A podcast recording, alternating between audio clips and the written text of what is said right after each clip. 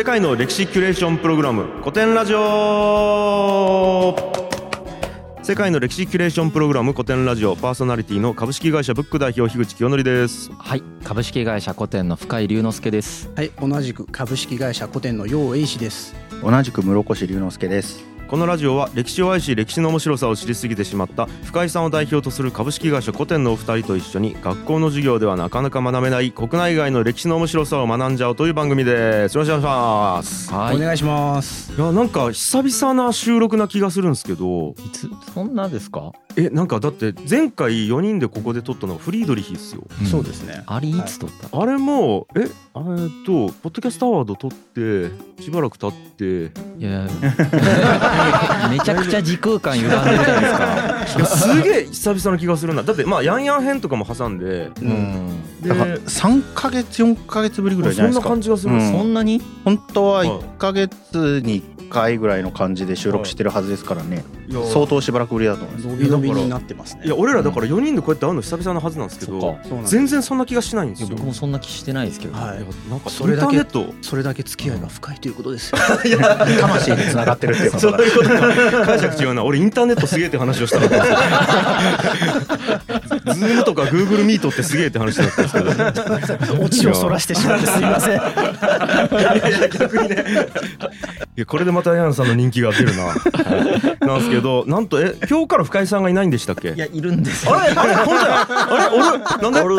おる。いやしまだしばらくおるよそれは。あなんだ？しばらくしばらくいるし、うん。あの空いろんなスピーカーの人増やしたいってはい。思ったこと言っただけだからねまだ。あのあれですよね。あの体制変わりますみたいな。別にあの実行フェーズはい。まだなされてないので、はこれからその新しいスピーカーの人たちどんどん探してこないといけないしまあ、僕だけじゃなくてヤンヤンとか室越とかあと樋口さんの誰かの属人性だけによるのをやめましょうっていう試みなので、はいはい。まあ、いろんなタイプのスピーカーの人を集めないといけないですけどはい。候補さえいないですからねまだ、は その段階で皆さんに言いましたから、はい。結構まだ時間かかるよ多分。まだ結構時間かかると思う。しかもほら、はい。これ日露戦争が今日でしょ、うん。で次鎌倉幕府なんですけどはい。すで、にその勉強僕たち終わってるんですよ。はい。ってことは、うん。でその次の勉強してて、はいはいはい老いと障害の歴史やろうとしてるんだあいいですけどあそうか今初めて発表したすでにその勉強も始まっちゃってるって、はいはいはい。そこも僕スピーカーでいるんですよ、ね。はいはいはい。ってことは次の次ぐらいまでははい。まず確実にいるっぽい。なるほどなるほど。多分次の次のやつが放映終了するのが来年の1月とかなんですよ。だからまだしばらく普通に今の体制感はあるんだけど、はい。まあ、気持ちとしてはさっき言った俗人性剥がそうとしていこうぜっていう気持ちをもうすでに持ってるので、はいはいはい。まあ、これからその番外編のところとかでいろんな動きとかをとにかくしていって、っうん。ていうのをやるとは思いますね、はいはいはい。そこら辺で感じてもらえれば。そうですね。はい。いやなんか結構古典ラジオで検索すると「やめないで!」みたいな「もういなくなっちゃうの?」みたいな感じがあっいやたので。ありがたいですけどね、はい、まだしばらくいますよっていう。そうなんですよ。なんか俺俺が死んだのかなみたいな。感じあったんで。本当だよね。いやまだ結構いるんだよなって思いながら。そこをちゃんと説明できてなかったなと思ってね。みんなね外で泣いてるんで棺桶の中で「まだ生きてるんやけどな」って言ってる状態ですよね。そうだよね。今出たらなんて言うかな、うん。みんなパカッとかいなくなるわけでもないしね、そうですよね。うん。うん、割合減るかもしれないですけど、はい、ということなんでいやもう、はい。今日からねまたねたっぷりと深井さんの声をね、えー。そうですね。結構長いっすよ。お届けしていきたいと思います。はい、じゃあ入りましょうか。そうですね。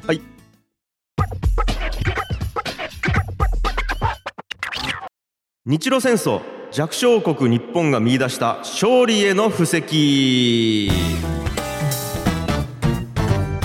でございます。日露戦争ね、うん。日露戦争って何ですか？樋口さん何にも分かんないですか？あの僕生きてきて日露戦争のことを考えたことが一回もないです、あ一回もない。一回もないかもしれでないですも日露戦争っていう言葉は聞いたことありますね。わなんか教科書で見たような気がするんですけど、日露ってどことどこか。いやそれはさすがにわかりますよ。それは日本とロシアでしょ？素晴らしい。な いや正解だね。今変なこと言おうかどうか迷ったけどさすがにそれは言い過ぎかなと。思ってそ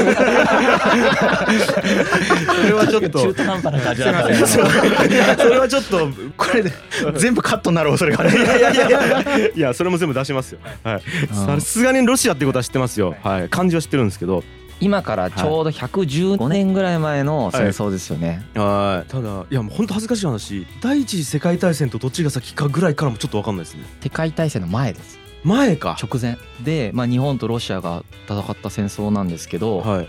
まあ、基本的に今僕たちは僕がメインスピーカーのシリーズは12話にしたいんですよね。はいはいはい。本当に。はい。12話にしたいってお思ってた。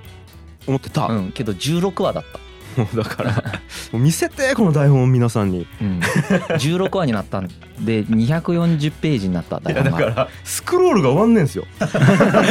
すげえいったと思ったらまだ3分の1しかいってないみたいな。ほらさずっとさ、はい課題としてなんかこう難しくなりすぎるとか、はいインフレしまくってるからね。そうそのほら話数が増えるとか長くなるみたいなのがある一定の問題をはらんでるよねって話はしてきたじゃないですか僕たちの中で。はい。うん。そのカジュアルさが失われすぎるみたいな。はい。うんでそこも大事だよね古典ラジオみたいなのがあったけど、そのほらいろんな要素を出していくみたいな概念でいくと俺もう、まあ、何のブレーキもせずにそれできるなと思って。やる側としてはね。やる側としては、はい。つまりあのすっげえ難しくていいってことじゃんそれ、うん。まあまあまあ。はいはい。っていう時があってもいいじゃんそれ、ううん。んまあそれはそうです。えすげえワクワクしてます、もう全然人に合わせるとかやめようやめたらもう俺が一番面白いと思ってる流度のやつをずっと出すっていうのできるじゃんそうしたら。い僕ろいろなの僕の回はね。そうね。そう。で他の人の回でそうじゃないうん。のを担保するっていうことができるじゃないですか、まあそっかそうんうん。調査はねめっちゃやったんですよ。もうチーム今本当にこれクルーの皆さんのおかげなんですけどえええあの調査チーム増やしたんではい。めっちゃ詳しくいろんなところバーって調べていってえうん。僕とヤンヤン2人で調べてる時の量とはもう全然違う量の調査を今していてはい。でチームで調査した結果減らそうと思ってたんですね。はい。バンバン削ったろうと。はい。ポイントだけ抽出してはい。全部大事だった。ああ まあ関わってくるんですね全部大事だった。うんあのうん。まあこれぐらいの流度で16話分ぐらいの細かさで伝えた方がうん。学びコスパみたいなのが一番高いの16話ぐらいだったんでなるほど。ちょっとしょうがなく16話にすることにしたんですよね。なるほどなるほど。でまあ日露戦争っていうのは日本とロシアの戦いでさっき言った115年ぐらい前の戦争なんだけれども、うん。なぜロシアと日本がまず戦争してんのかってことですよね。うんうんわかんないですよね多分まだ樋口さんはね、はい。なんでって感じだと思うんですけど、えっと16話聞いた後に今から言うような問いが全部わかる状態になってると思うんで、い。先にどんな問いがあるかみたいなのを紹介すると、はい。まあ、なぜ日本とロシアがこのタイミングで戦争する必要があったか、うん。あとは直前にですね日清戦争って言って日本と、まあ、中国ですよはいね清。うん。清いという漢字の方の清が戦争してるんですけど、うん。まずなんでその直前は日清戦争で日本と中国は明治維新直後にそんな戦争してんのかっていうこれも日清戦争も日露戦争も知ってる人はね多分たくさんいるんですよ。うん。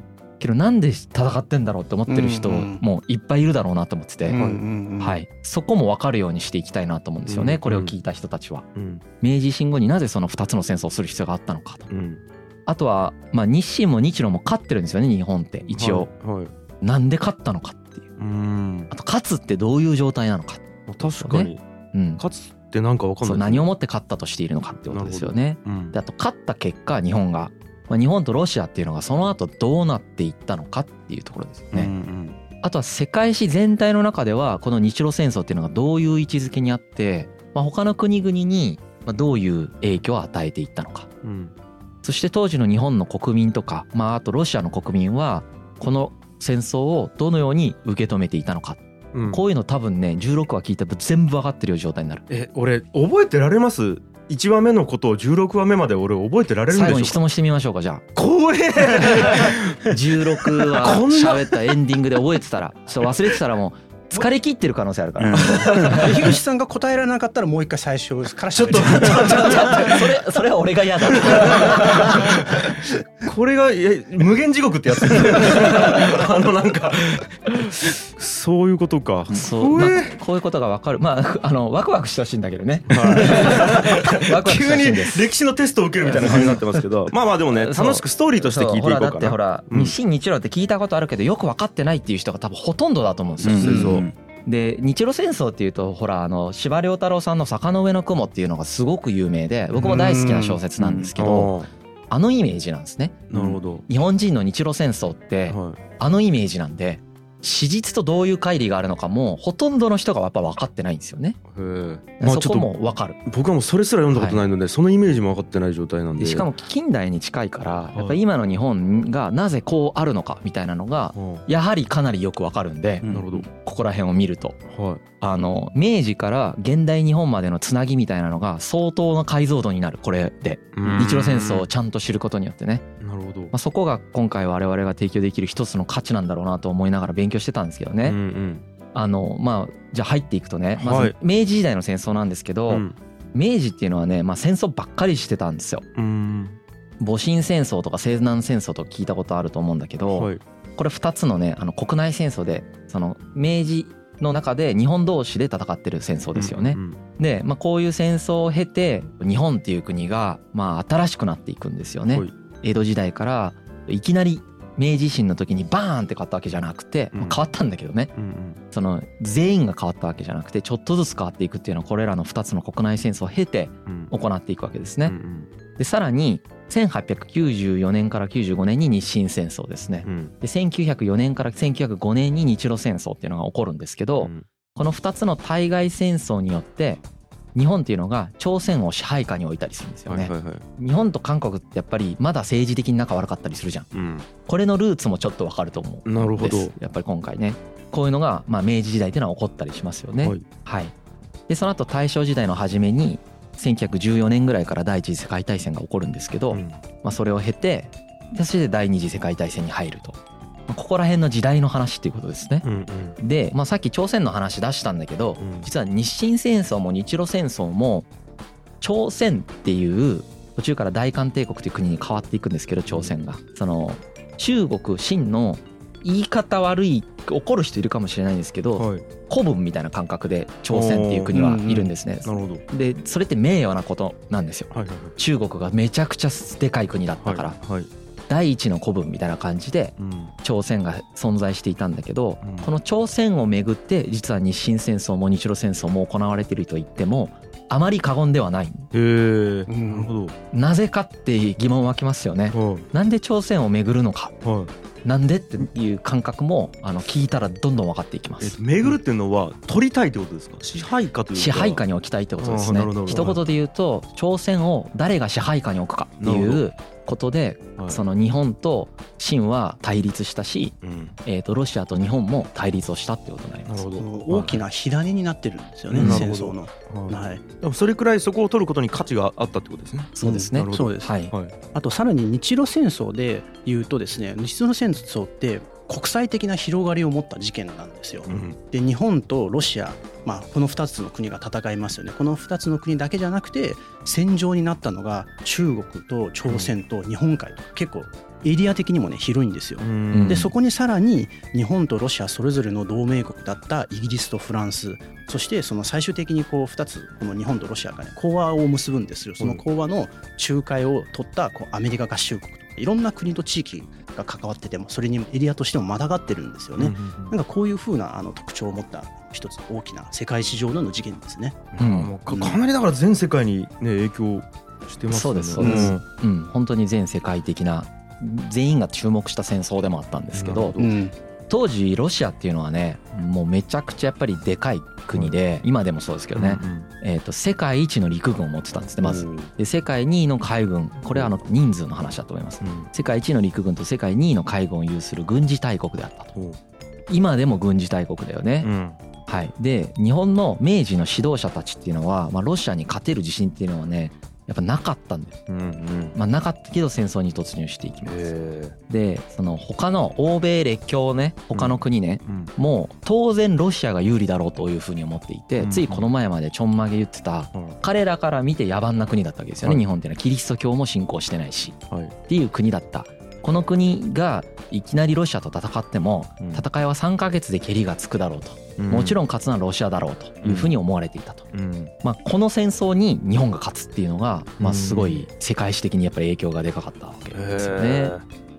そんな不利な状況だったんやまあ、不利というかそうですよね。近代化が遅れてるってことです日本がね。うん。うん、でこれは後で今喋ってるこう概要みたいな後で一気に詳しく喋り直しますけどはい江戸時代の後期ぐらいから日本っていうのは実はもうロシアを意識し始めていてうん。明治の初期にはかなりロシアを脅威として受け取っているんですね。うん。このロシアが膨張してきてるわけです。ずっとうん。そのロシアっていうのは伝統的に南下政策っていうのをやって不登校ってこれいろんなシリーズで何回か触れてきたと思うんだけど凍らない港を抑えることが彼らにとって非常に重要だったですよね。ロシアにとってはね。うん。でその凍らない港を抑えようとすると南に行くしかないわけですよねまずは。うん。で南に行こうとするとそのトルコ帝国っていうのでっかいのがおるわけですよ。う。ん。そうするとその人たちになかなか勝てなくて実際負けちゃったからうん。東の方にうん。路線を変えていくわけですね。うん。でその東の方に東の方に伸びていくっていうのは要はその日本とか朝鮮がある方向ですよね。はい。でここでどんどんどんどんぶつかっていくことになるんですけども、まあ、シベリア鉄道っていうロシアを東西に結ぶ鉄道みたいなのも作り始めてどんどん作っていてこれを作ってるのとかを見ててその明治政府の指導者たちはめちゃくちゃ怖いわけですよね。あの鉄道ができてしまえばうん。ものすごいスピードでモスクワ近郊からうん。そのまあてかロシア全土からですね。極東の日本の近くまでうん兵を一気に何十万人も集められることが可能になってくるわけじゃないですか。うんはいうんでそうなってくるとまあいろいろやばいよねって思ってるわけですはいはいはい日本人は。うんそれがどうやばいのかっていうのはもう後でもう少し詳しく説明しますね。うんまあそういう感覚を持ってたよっていうまず概要の説明ですよね。うんあとはね日露戦争のイメージはさっきも言ったように司馬遼太郎さんの「坂の上の雲」の中で非常にその成功した戦争であるっていう感覚を持ってる人が多分多いんです。日本人の中でも。はい。そうだよね。一つのなんか近代日本の誇りみたいな語られ方をするよね。う。ん、僕は全く間違ってないと思ってるんですけど、はい。でその後の太平洋戦争ではすごい失敗だったっていう、うん。そういう感覚を今の日本人は持ってるよねっていううん。のが一般通念。そう思ってない人もいると思いますが、うん。一般的な通念だと思うんですね。はい。はい。で実際そうだと思うんですけど、うん。これ本当頑張って勝った戦争なんではあのなんとか成功したなっていう感覚があるんですけいど、はい。太平洋戦争の時のまあ失敗の種みたいなのは実はこの日露戦争の成功の時に全てまかれてるってへいうー感じがあって、えー面白い。まあよくほら僕がその歴史ってどのスパンで切るかによって成功と失敗が分かれちゃうよっていう話をするじゃないですか。うん。うん。まあまさに日露戦争と太平洋戦争っていうのはそういう風になってると思われますね。すへえこれ面白そう日露戦争の終わりのとこで切ると成功なんだけど、うん。太平洋戦争までで見るともうすでに日露戦争のこれが太平洋戦争のこの失敗の挙動の因子になってるよねみたいな、はいはいはい。まあ、そういうことが起こってくるってことですね。なるほどなるほど、なんか国家が弱いから産業革命がイギリスで起こったみたいななんかそういう現そうそうそう。象にそう近いのかそういう感じで、はいはいまあ、だから当時の人たちがダメだったとかいうつもりは僕は全くないんだけどなるほど。うん。まあ、そういう風な見方もできるよねってことですよね、はいな、はい。複合的に見た方が良いと思うのでただの成功した戦争だみたいな見方をするんじゃなくてうん。時間的スパンを変えると結果が変わってしまうんだなっていうのはすごい強い示唆だと思ってますね。うんうんうんうん確かに確かに。面白そう、はいこの辺まあ、あとは禍根を残したのは日露戦争の直後に日本が韓国を併合してしまうんですね。うんこれ1910年に韓国併合っていうのをやるんだけれども、これによって今にも連なる政治的対立を生んでますよね。うんずっとでこれがなぜ日本にとって必要だったかっていうのも今回喋っていきたいと思います。韓国からしたらそれは嫌だろうなっていうのも分かるんですけど、うんあの日本からしてなぜそういうことをする必要があってうん当時の人はどう考えたのかってことですね。うんうん、あとはねもう一つもよく日露戦争によってアジアの人たちがすごく勇気づけられるっていう描写があったりするんですよね。まあ、アジアだけじゃなくてトルコの人とかあとは東南アジアね。東南アジアとかインドとかかな、そうだね。うんあとは毛沢東でさえそうだっていう話らしいんですけど、ううん。んそのそれまでって、まあ、この後第2話で多分喋るんだけど、うん。欧米列強とアジアっていうのが圧倒的差があるんですよね。この時っていうのは。うん。もう僕たちの想像では考えられないぐらいのうん。文明的差分みたいなのをはい見せつけられてる状態なわけです。はい。はい。はい。でそのアジア出身っていうかアジアの日本が一応欧米のうん。国であるロシアを破るっていうのはうん。アジアでも勝てるんだっていう、まあ、希望をもたらしたのはまあ事実としてある。なるほど。うん。はいはいはい。事実としてあるんだけど、まあ、これは本によってはこのような注意書きが書いてあったんですけどうん。確かに大事だなと思ったんですけどうん。当時の日本人が勇気づけようと思ってそうしてるわけじゃないよって書いてあった。なるほど。当時の日本人はどちらかというとアジア支配に対して列強的振る舞いをしている。なるほど。つまり欧米側の振る舞いをしていてはい。武力で制圧していくとかはい。その支配下に置くっていう挙動をしているのであってうん。彼らを勇気づけて何とかしていこうっていう風な挙動をしてるわけじゃないですよねっていなるほうどなるほど。ことが書いてあってまあそれはそうだなって思います。そりゃそうでしょうね。はい。うん。日本は自分たちの国の国際的な立場を保つために欧米列強のゲームルールに参加したんですよ。なるほど。うん。で参加することを選択してそれを実践して欧米列強と対等であろうとしたのが当時の日本なんですね。はうん。まあ、そうせざるを得ない側面もあったなと思いますよね。なるほど。そういうところもありますね。うん。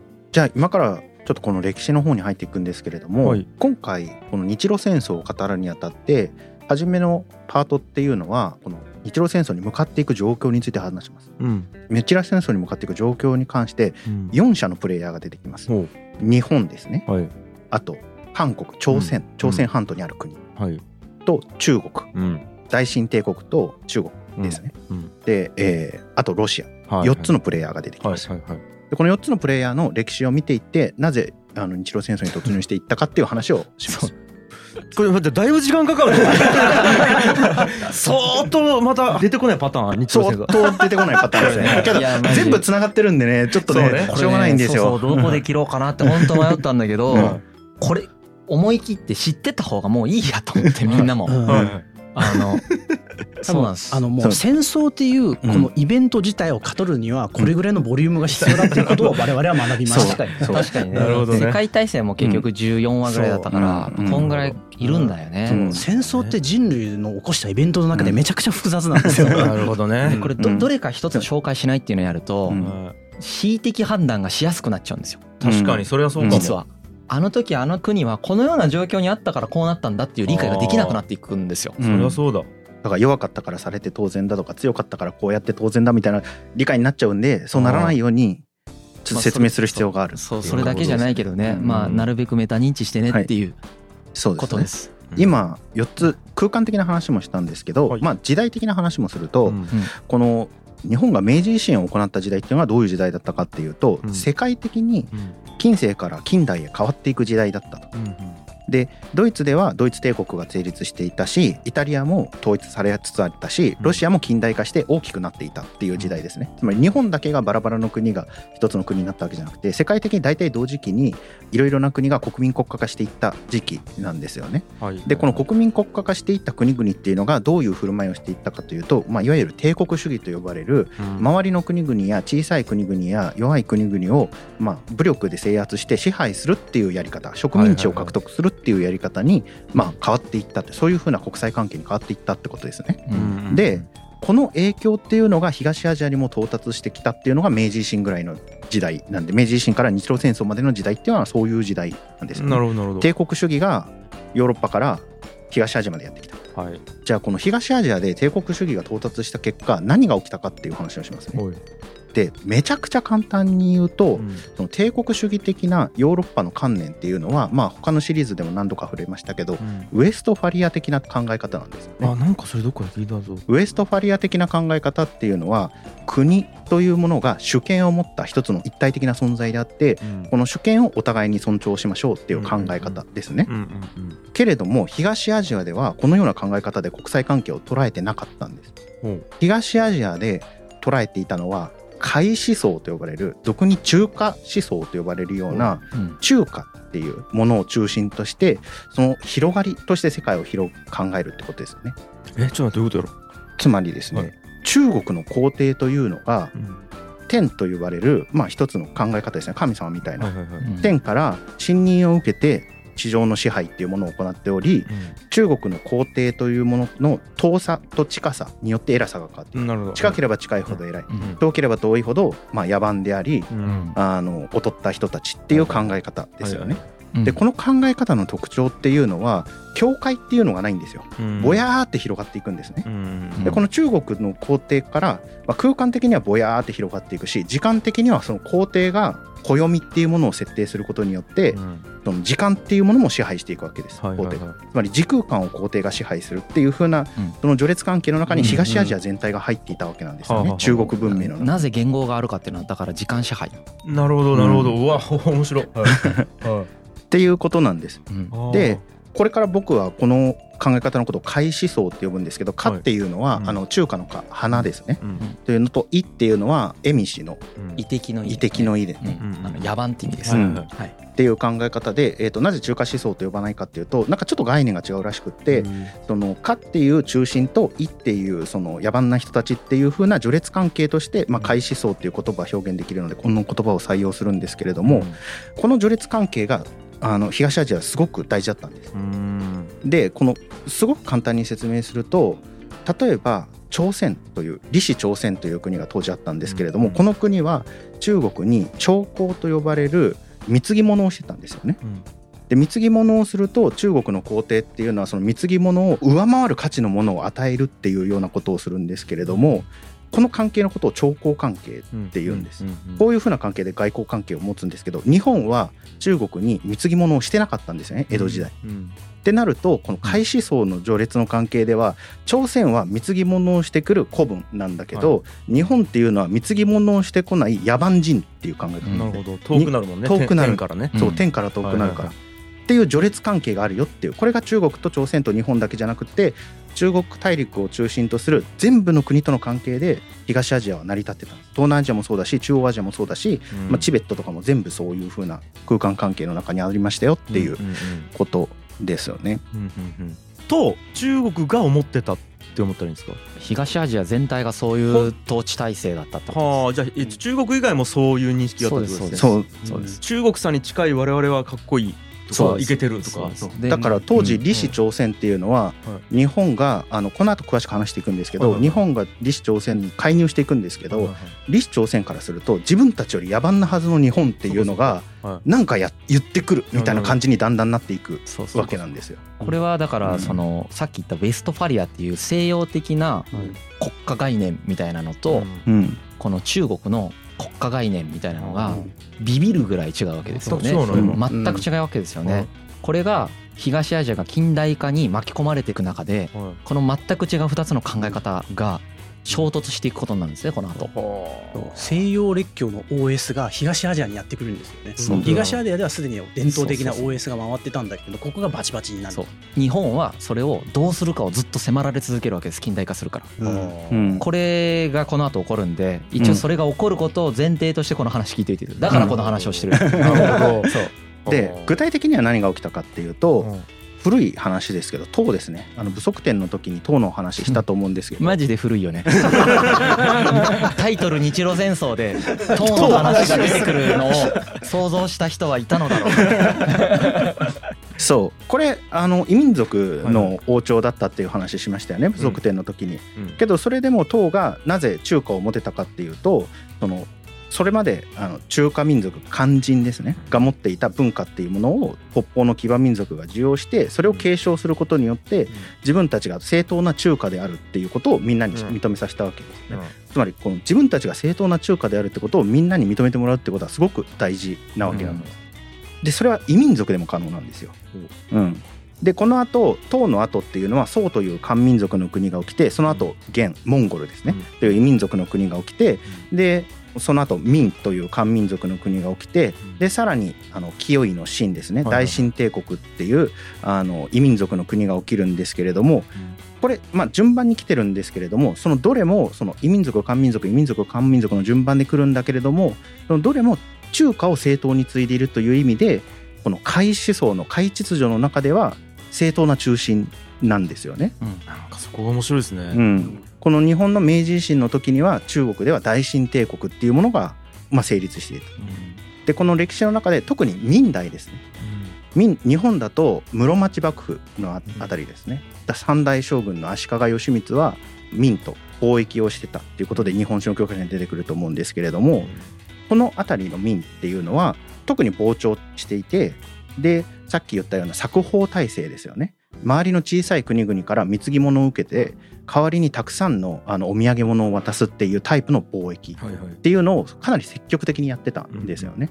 でこれによってその海秩序っていうのはものすごく広大な範囲に広がっていたんですけれどもこの大秦帝国っていうのをそれはそのまんま引き継いでいくわけですよね。うんいやここまず面白いのがなんか日本人と違ってその中の民族が変わって民族っていう言葉がいいのか分かんないですけど中の人たちが変わってってるのにずっと痛感してる中華っていうのがあるみたいな、うなんか DNA は変わらないけど細胞変わっていくみたいなうですね。感覚っすよね。なんか中華というオープンソースをみんなで使ってて それがまあ使えれればまあうん。なんか正当として認められるって感じじゃんここが結構ね多分日本人の僕らからするとね、うん。うわって思うところですよね。でこの開始層における序列関係っていうのは皇帝っていうのが一番偉いわけですよね。でその次にその中華の人々っていうのがいるわけですよね。まあ主には漢民族だったりとか、はい。まあ中華を継いだ別の異民族大清帝国の場合は女神族っていう、うん。あの女性の誠って書くあの民族なんですけど、うん。女神族っていうのがまあ中華を継いでるわけですよね。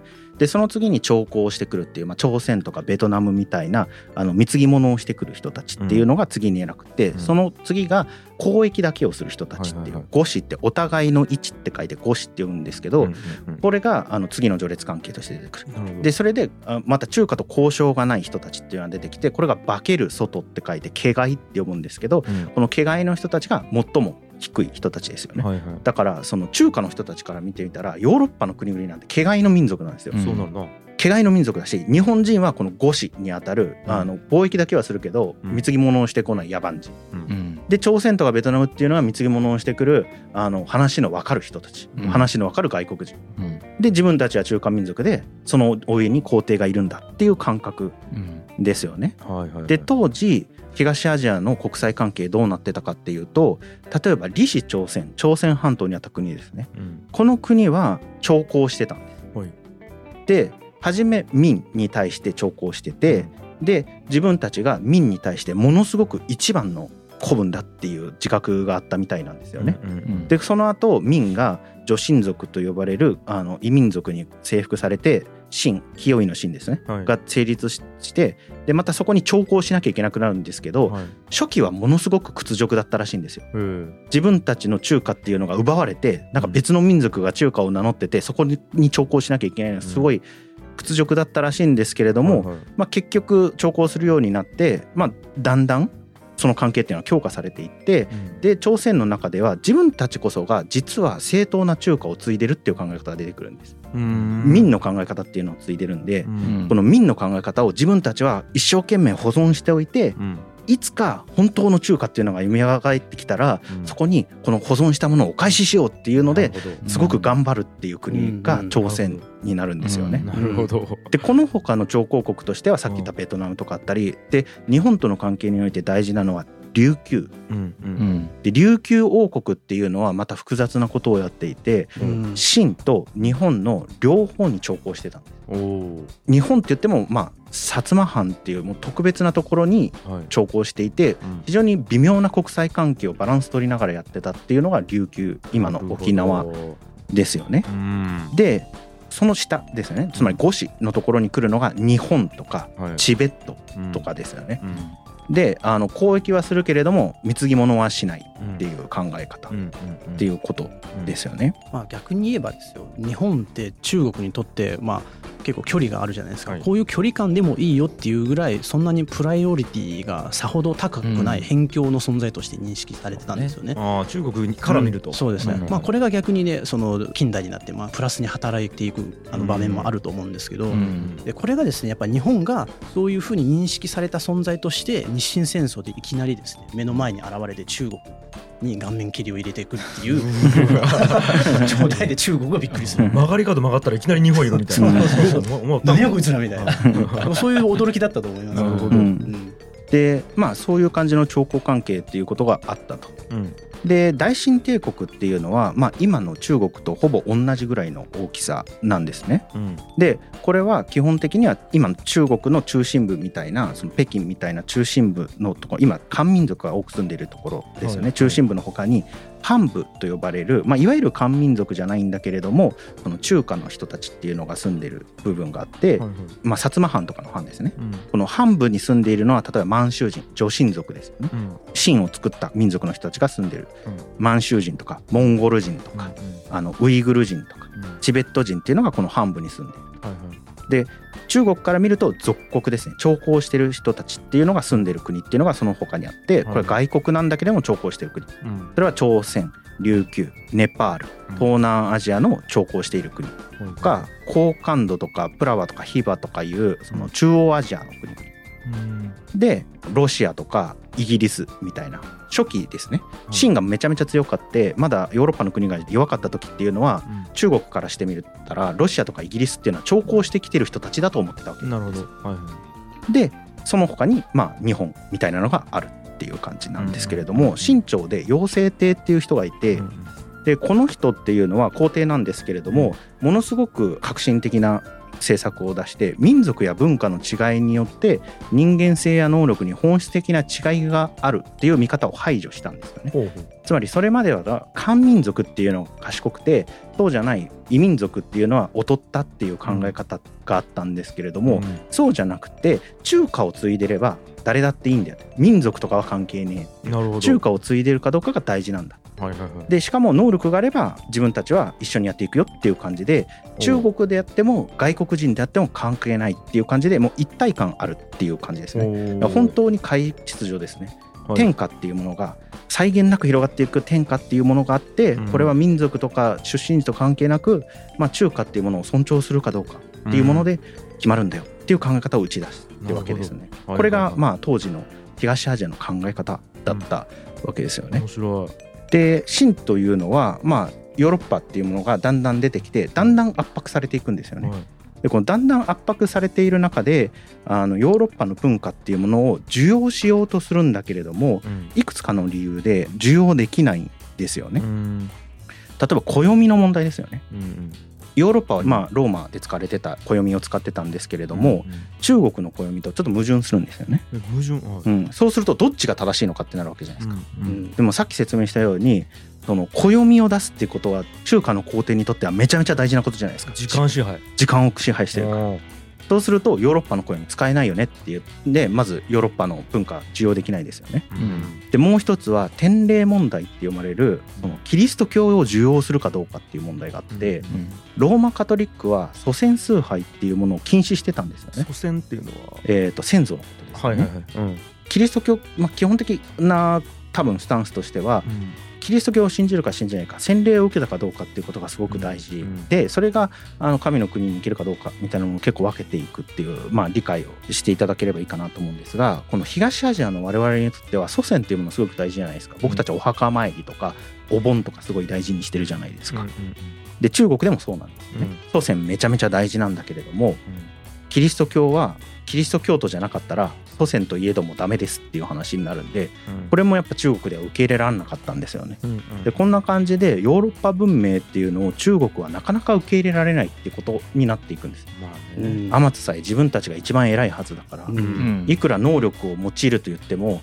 中華っていう思想をものすごく影響を与える大事なこと暦とか先祖みたいなものに関してはやっぱ受容できないっていう話になっていくっていうことですよね。あと中国がだから西洋のこういったものを受容できないこうもう一つのまあ理由があってですねやっぱり当時の清王朝ってもう没落期だったんですよ。うんで国内で例えば太平天国の乱とかですねいろんなこう反乱が起きてるんですよね。もうそれに手一杯でもう足元の動乱の方がより彼らにとって切実なものとして認識されてたんですよ。うんなるほどはい、で一方はですねやっぱ日本はなんかこうやっぱ江戸さっきも出てきたんです江戸時代から西洋の脅威に敏感に反応してたんですよね。例えばその18世紀後半にロシア人が蝦夷、まあ、東北とか北海道あたりにまあ出没し始めると、まあ、ロシアへの関心が生まれて、まあ、そこで小規模な軍事衝突も発生したりとかするようになったしあとなんかこう学者とかも、うん。あロシアやべえよとか列強やばいよみたいなそういった著作とかも出してるんですよね江戸時代に。なんか有名なのが水戸藩の学者で相沢清司祭という人もいるんですけれどもこの人がもう本当にまあロシアが世界制覇を企てているからまあ尊王攘夷戦争によって国内改革をしようぜみたいなそういった主張もとか出てきてるんですよね。だから日本と中国ではだから西洋の進出に対してやっぱ取ってたリアクションがですねちょっと違うんですよ。うん。その差分がやはり大きな差につながっていくんですね。うん。まあまあ日本の方がちょっと余裕があったというか、うん。まあ、敏感に反応してたということですよね、西洋に対して。まあ、内乱があるとそっちが忙しくなるからちょっと、そんなこと考えてられんってなってたってことですねその、うん。うん真の方ね。はい。でつまり導入部としてこのなぜこの話をしたかっていうと、うん。東アジアっていうのは海秩序っていう独特な国際関係秩序を持っていたと。うんけれども明治維新期っていうのには近世から近代に体制変換をして帝国主義的な政策を持っているヨーロッパの国々っていうのが東アジアにやってくるようになった。はい、そうすると彼らはウエストファリア的な国際関係の考え方を持ってる。うんでこの日本が受容するかしないかっていうことが迫られるうん、わけなんです。うん。で日本は近代化することによってこのウエストファリア的な国際秩序っていうのを受け入れるんだけれども、うん。それは必然的に中国と対決していくっていうことを、うん。まあ、導いていくわけでですよね。うん海秩序に挑戦するってことなので。うっんていうことがまあこの明治維新期に日本が対外関係の中でまあこの経験したことっていうふうになります。なるほど。そうですね。やっぱりねすごく西洋的なうん。西洋のごく一部から出てきたやつだと思うんですよね。はいはい。これをその日本はいろんな種々のそれぞれの理由で受け入れやすかったしうん。適応させやすかった。うん。しかし中国はかなりいろんな課題があって適応するのが難しかった。っていうことがやっぱりここで起こってるなっていう気がしますね。うん。なるほどな。中華の中心だからさ。そうっすよね、うんうん、これが揺るがされたらもうなんかマジで全部ぐっちゃぐちゃになりますよね。失うものが多いですよね。うん。でも日本の方が失うものが少ないじゃないですか。うん。でまあこれもこの後もう一回言いますけどそのほら日本が明治時代に洋服着てうん。ダンスを踊る六名館とかがあったりするんですね、うん教科書でも習いますけど、うんなんでああいうことをしてるかっていうと、うん。単純に西洋かぶれしてるだけじゃないんですよね。ほうほう西洋人のようにならない限りはあ近代化できないという強い危機感があるわけです。はあ。の人たちのように生活をしようというものすごく強い危機感がやっぱり当時の日本人にはあったんだろうなと思うので、なるほど。はい。そっか危機感もあるんやな。危機感でしょうね、ああなるほど。だってそうしないとこの後の次の回で紹介しますけど、うん。アヘン戦争で秦はボッコボコにされるわけです。はいはいはい。ボコボコにされるまあ先輩みたいな人を見てしまったから、はいはい。日本はそれだよね。かつてあれだけ尊敬してたのに先輩がね。っていう風なことが起こるので、うん。そういう強い危機感みたいなのが西洋的文化っていうのをパッケージとして全て受け入れていこうとする日本の姿勢にやっぱりつながってるわけですよね。なるほどね。いやーこれはまた後でもう一回出てきます。うん。今回こんな感じでうん。次回はアヘン戦争ね。うんはい。でこのような中華思想を持っていたうん。秦っていうのがうん欧米と対峙して何が起こったかっていうなるほど。ことを次の回ではやりたい。いやもうなんかやばいのがプンプするな。樋口さんのメンタルが心配にないりやました。じゃあじゃやばいっていうのはじゃあじゃあいや要はそのもう必然的に天下が中華が握ってるからもうナンバーワンをなんか突っ走らないといけないっていうもう、うん。設定じゃないですか。そう。なんですよ。この時点で結構危険な匂いがしますよね。どうなるのかっていう感じですね、い、やー面白そうですね。ということで、第1回はこんな感じですかね。はい。えっ、と目標を大きく超えて、えっと47分経ちましたけど。じゃあ第2話へと突入していきたいと思います、はい。ありがとうございました、はい。はい。G. Suzuku.